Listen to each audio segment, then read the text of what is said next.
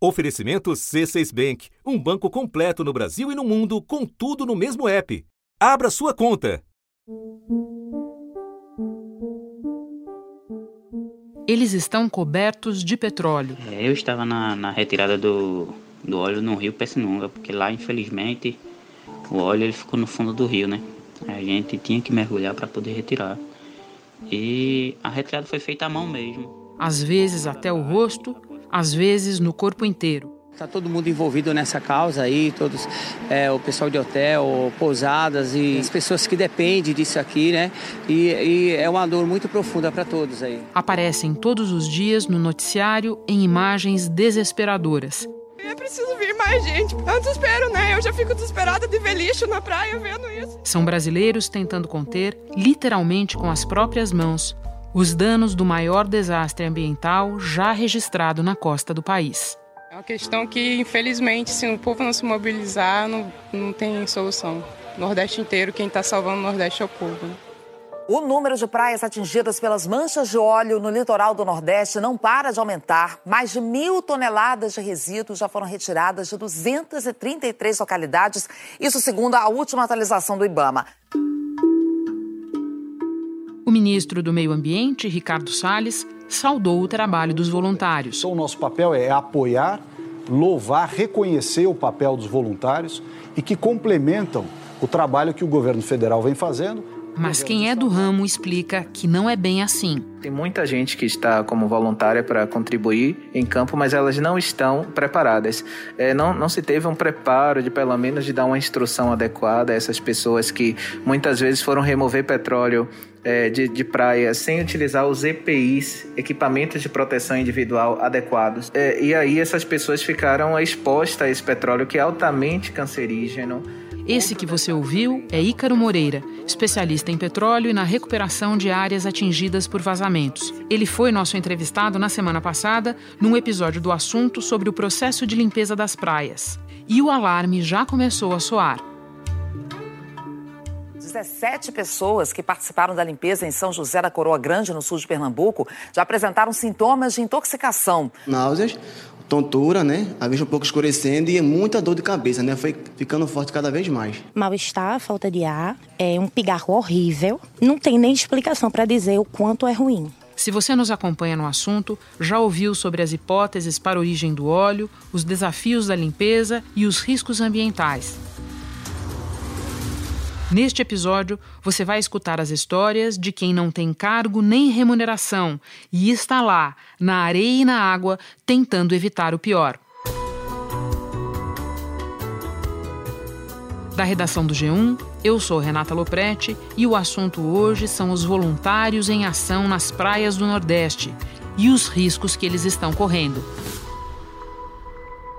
Sexta-feira, 25 de outubro. No assunto hoje, três convidados. Sidney Marcelino Leite, gestor ambiental, voluntário do movimento Salve Maracaípe, que vai nos contar sobre a mobilização para limpar as praias. Sheilane Luz, presidente do Conselho Regional de Química de Pernambuco. Ela vai explicar os riscos do contato com o óleo. E Beatriz Castro, repórter da Globo em Pernambuco, que esteve em praias afetadas e conversou com voluntários. Beatriz, começando com você, nós estamos conversando no final da tarde de quinta-feira. Qual foi a última vez que você teve a oportunidade de acompanhar o trabalho dos voluntários? Pode nos contar o que você viu? Oi, Renata. Olha, eu estou acompanhando diariamente, desde a quinta-feira da semana passada, quando essas manchas voltaram aqui para o estado de Pernambuco. Mas ontem mesmo eu passei o dia todo com eles. Estou até um pouco queimada, mas eles estão sofrendo mais, porque eles estão lidando diretamente com esse piche, né? É uma mobilização, Renata, como eu nunca vi por aqui. É uma coisa bonita de ver e ao mesmo tempo triste, né? Porque a gente sabe como essa mão de obra está sendo necessária. Muitas vezes, os voluntários são os primeiros a chegar e os últimos a sair. A gente vê aquela praia, areia coberta, como se fosse por uma manta preta de piche, e quatro, cinco horas depois já está limpo, aparentemente limpo, precisando só de uma operação pente fina. E assim, é uma coisa de um alento, eu posso dizer que é um alento diante de tanta tristeza desse desastre ambiental. medo a gente tem, né? Mas a questão é que a gente vê a nossa praia assim, né? O meio ambiente, sabendo de todo o processo que pode acontecer. É melhor a gente correr o risco e ajudar do que só ficar observando. E você pode nos descrever é, quem são essas pessoas? São moradores locais? São pessoas que vêm de longe para ajudar? Quem são essas pessoas, Beatriz? Renata, você não acredita. Tem todo tipo de gente com todo tipo de história. Diariamente, eles se reúnem através das redes sociais. É uma rede de comunicação incrível que eles montaram. Então, eles trocam informações, eles marcam pontos de encontro, conseguiram transporte. As empresas de turismo, as transportadoras, estão cedendo ônibus. Eles se reúnem todo dia de manhã, saem três, quatro ônibus aqui do Recife. E eles sabem exatamente, acompanham em tempo real onde é que está tendo essa tragédia. E vão para lá, vão com água, vão com equipamento de segurança de proteção individual, estavam até cedendo equipamento para outros voluntários e até para os militares. Mas eu encontrei também muita gente que mora nesses locais. É o jangadeiro que deixou de sair, de ganhar dinheiro com turista. São os bugueiros também, 410 bugueiros lá do litoral sul, de Maracaípe, de Muro Alto, deixaram de, de ganhar dinheiro, de levar o pão para casa, para trabalhar nas praias como garis, né, como trabalhadores braçais.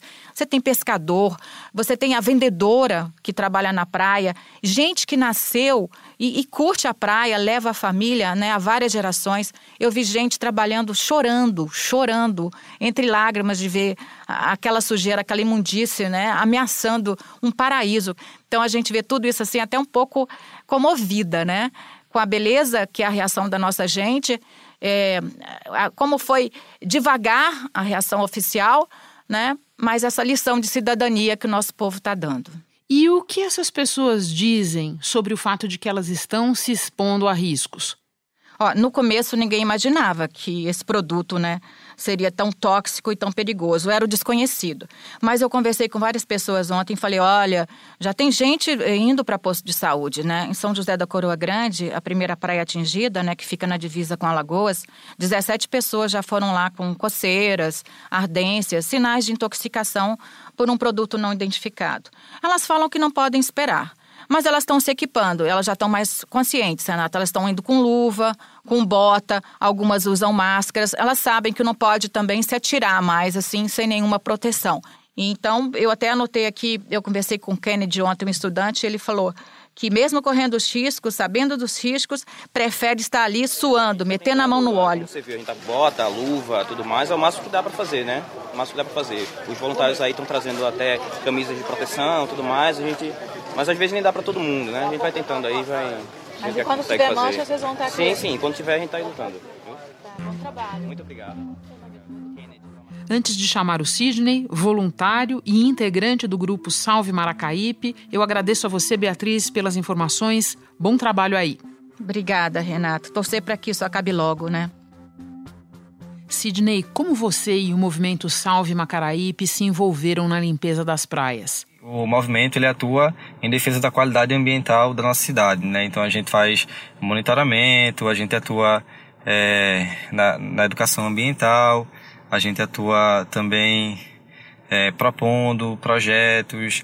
Dia 26 de, é, de agosto surgiu um vazamento na, na refinaria aqui é, de Abreu Lima, que fica no complexo industrial de, de Suape que é aqui em Pojuca.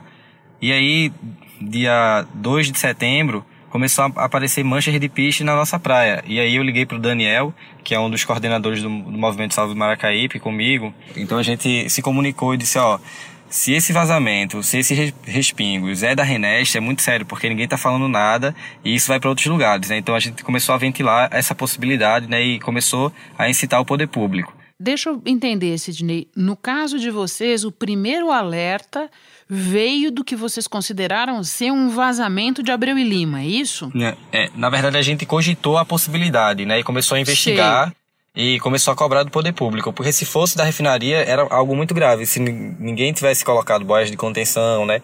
Um, a gente já estava ali cobrando da prefeitura um plano de contenção. Entendi. Você pode me explicar é, o, o, como vocês começaram a monitorar a situação a partir daí?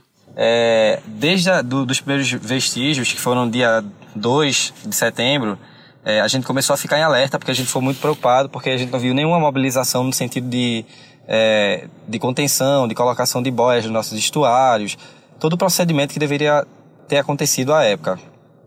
E aí a gente começou a dizer, ó, isso é muito preocupante, e começou a, cobrar do poder público. Depois, dia 3, apareceu no Paiva. Aí a gente entendeu que o negócio era muito mais sério, né, que tinha já se alastrado para as outras cidades. Aí a gente fez a primeira publicação no nosso Instagram. E desde então a gente vem acompanhado cada evento, cada cidade, cada estado que foi percorrendo, a gente foi acompanhando. E o Salve Maracaípe tem um professor universitário, né, e ele entrou em contato com outras pessoas, né, que trabalham com modelagem e começou a investigar e tentar propor uma modelagem específica para esse tipo de evento, para esse evento.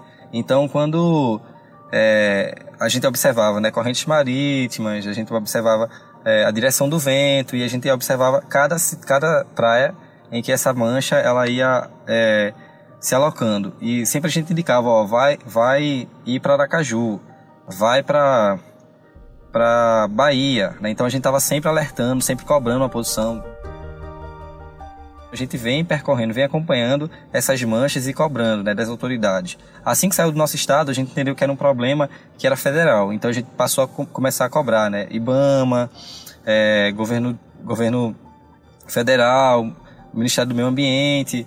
E a gente começou a, a ter muitas imagens muito impactantes, né? De tartaruga oleada. E aí essas, essas é, imagens causaram muita repercussão e aí as pessoas começaram a, entrar no nosso Instagram. Aí a gente foi formando uma rede. E quando existia mancha em alguma praia, o pessoal contactava a gente, dizia, ah, tá acontecendo aqui. Muitas vezes a gente sabia da mancha primeiro que o, que o poder público local.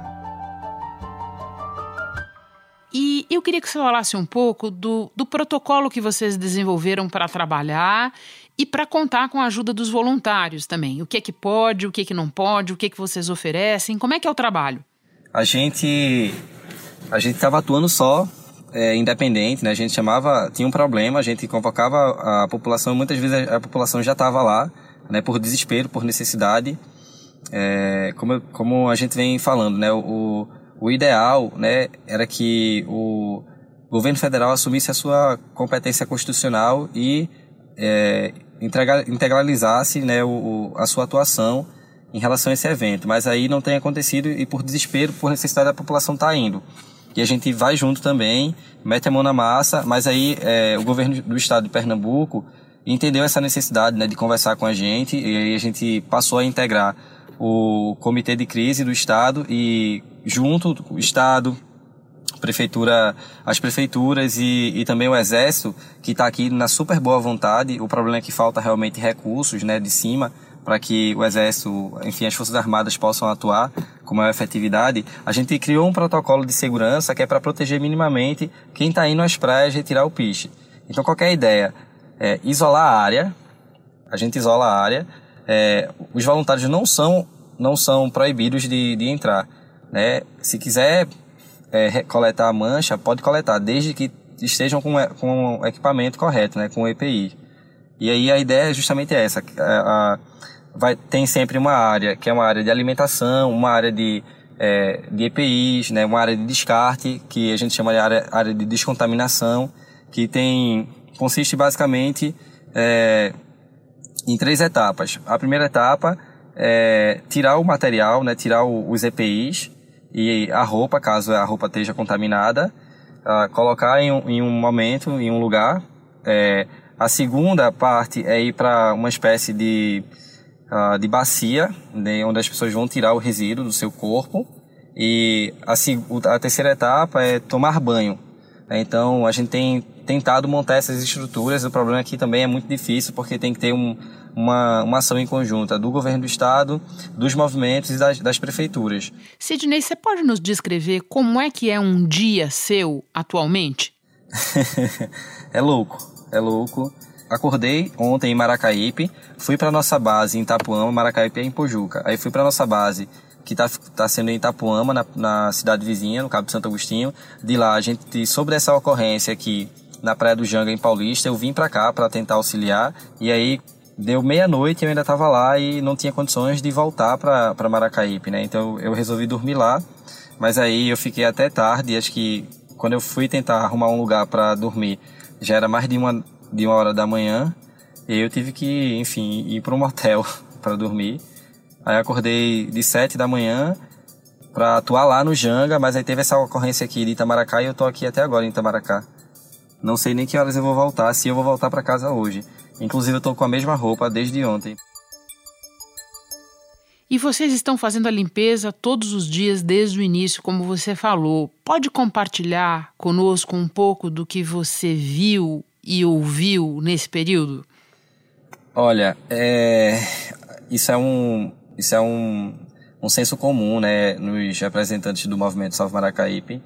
É, o, do que a gente viu foi muito desespero, né, e o que nos entristece até hoje, que nos deixa, deixa muito abalado, é quando a gente vê criança no local, é, quando a gente vê pessoas idosas no local, pessoas grávidas no local, é, desesperadas, né, tentando retirar aquela mancha, né, porque é, não sei se você sabe, mas certamente é bom que, que os ouvintes entendam a gravidade.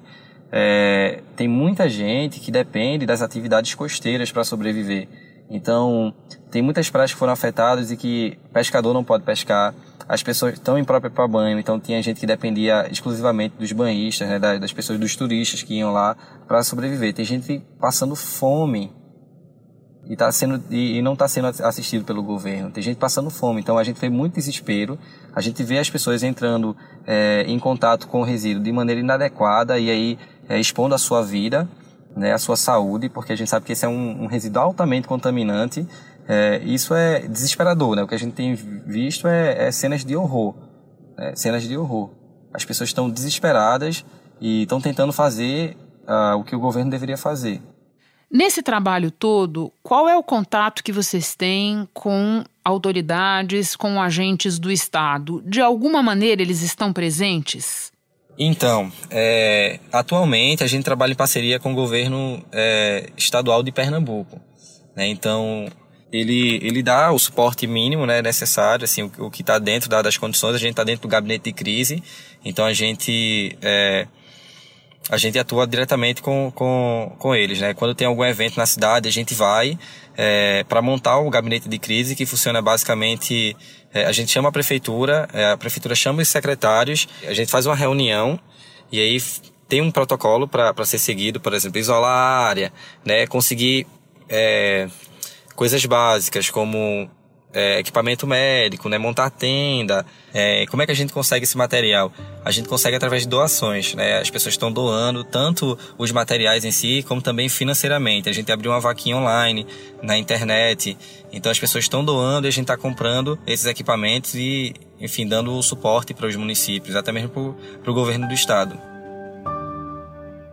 Sidney, muito obrigada por nos dar uma parte do teu tempo que está sendo usado de maneira tão valiosa. Bom trabalho aí. Muito obrigado.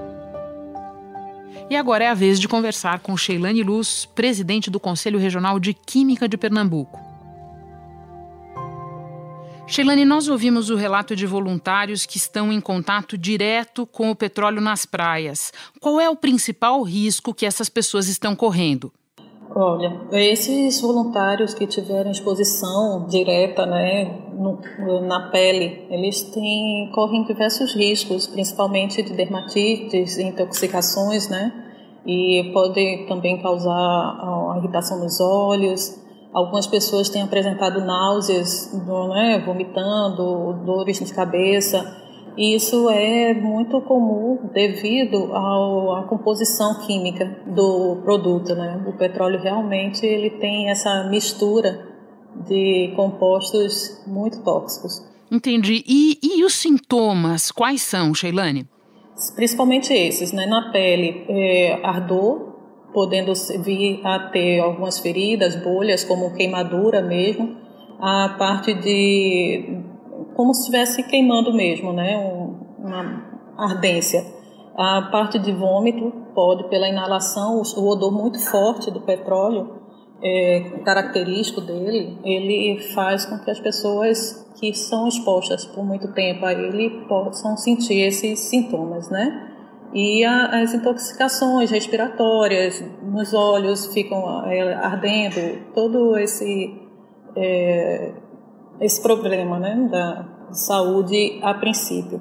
É, isso seria a curto prazo. E o que mais pode acontecer no longo prazo?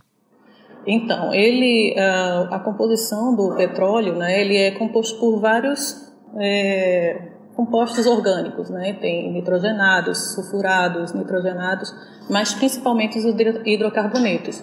Os hidrocarbonetos BTX, eles têm aquela é, característica lipossolúvel, né? Então, pela pele são absorvidas a gordura, né? Da pele absorve.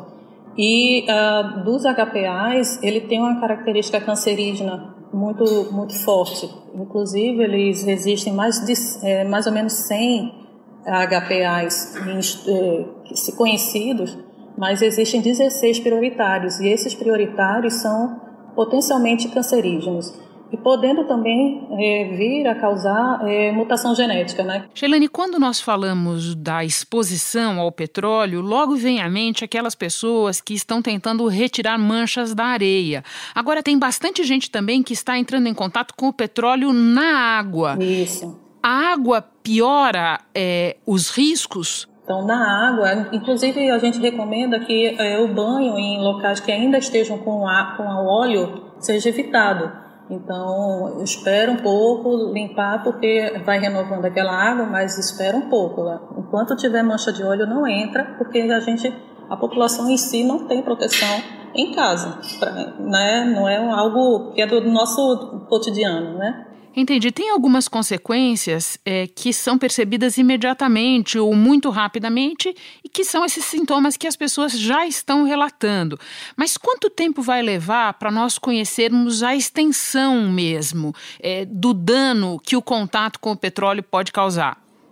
É, olha, a gente precisa monitorar é, tanto as pessoas né, que foram notificadas até, é bom que elas sejam acompanhadas mais há 10, 20 anos por aí, mas também a dos animais marinhos, né, a parte marinha da, da história ali, os peixes, a, crustáceos, enfim, a areia onde o óleo chegou pode estar também contaminada. Quando a gente viu, Renata, a população limpando aquele óleo com óleo diesel, é, foi assim desesperador, porque era como se estivesse apagando fogo com álcool, né?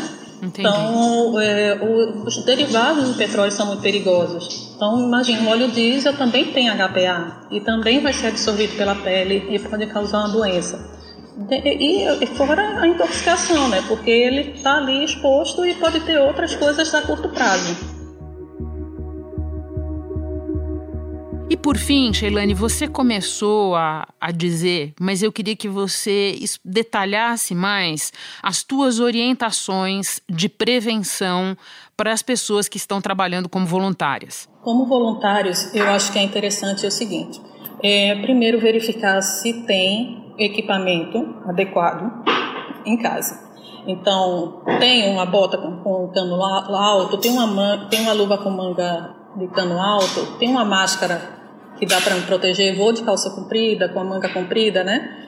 É, caso a pessoa não tenha um desses itens, ela tem que buscar ajudar de outra forma. Então a gente sabe que os voluntários precisam de água, alimento, protetor solar, acho é uma cobertura para eles descansarem em algum momento. Eu acho que os voluntários que não forem lá com o equipamento é, adequado, eles podem recuar um pouquinho, pensar, opa, peraí, isso aqui vai ser risco para minha saúde, então eu vou ajudar de outra forma. Sheilane, muito obrigada pelas tuas orientações, pelos teus esclarecimentos. Bom trabalho aí. Ah, nós do Conselho Federal de Química e Conselhos Regionais, principalmente aqui do Nordeste, agradecemos ainda mais. Viu? Muito obrigada. Então é isso. Os voluntários estão fazendo um trabalho importantíssimo em alguns locais sem nenhum amparo oficial e merecem todo o reconhecimento. Mas isso não tira a responsabilidade do poder público de cuidar deles e de socorrer urgentemente a costa do Nordeste. Este foi o assunto, podcast diário do G1. De segunda a sexta, nós aprofundamos um tema relevante do noticiário em conversas com repórteres, especialistas e personagens da notícia. Você pode ouvir no G1, no Apple Podcasts, no Google Podcasts, no Castbox, no Spotify ou na sua plataforma preferida. Não esquece de seguir a gente, assim você fica sabendo toda vez que aparecer um episódio novo. Comigo na equipe do assunto estão Mônica Mariotti, Carolina Balivieira, Isabel Seta, Jéssica Rocha, Beatriz Souza, Vitor Muniz, Sérgio Fernandes e Giovanni Reginato. Eu sou Renata Loprete e vou ficando por aqui. Até o próximo assunto.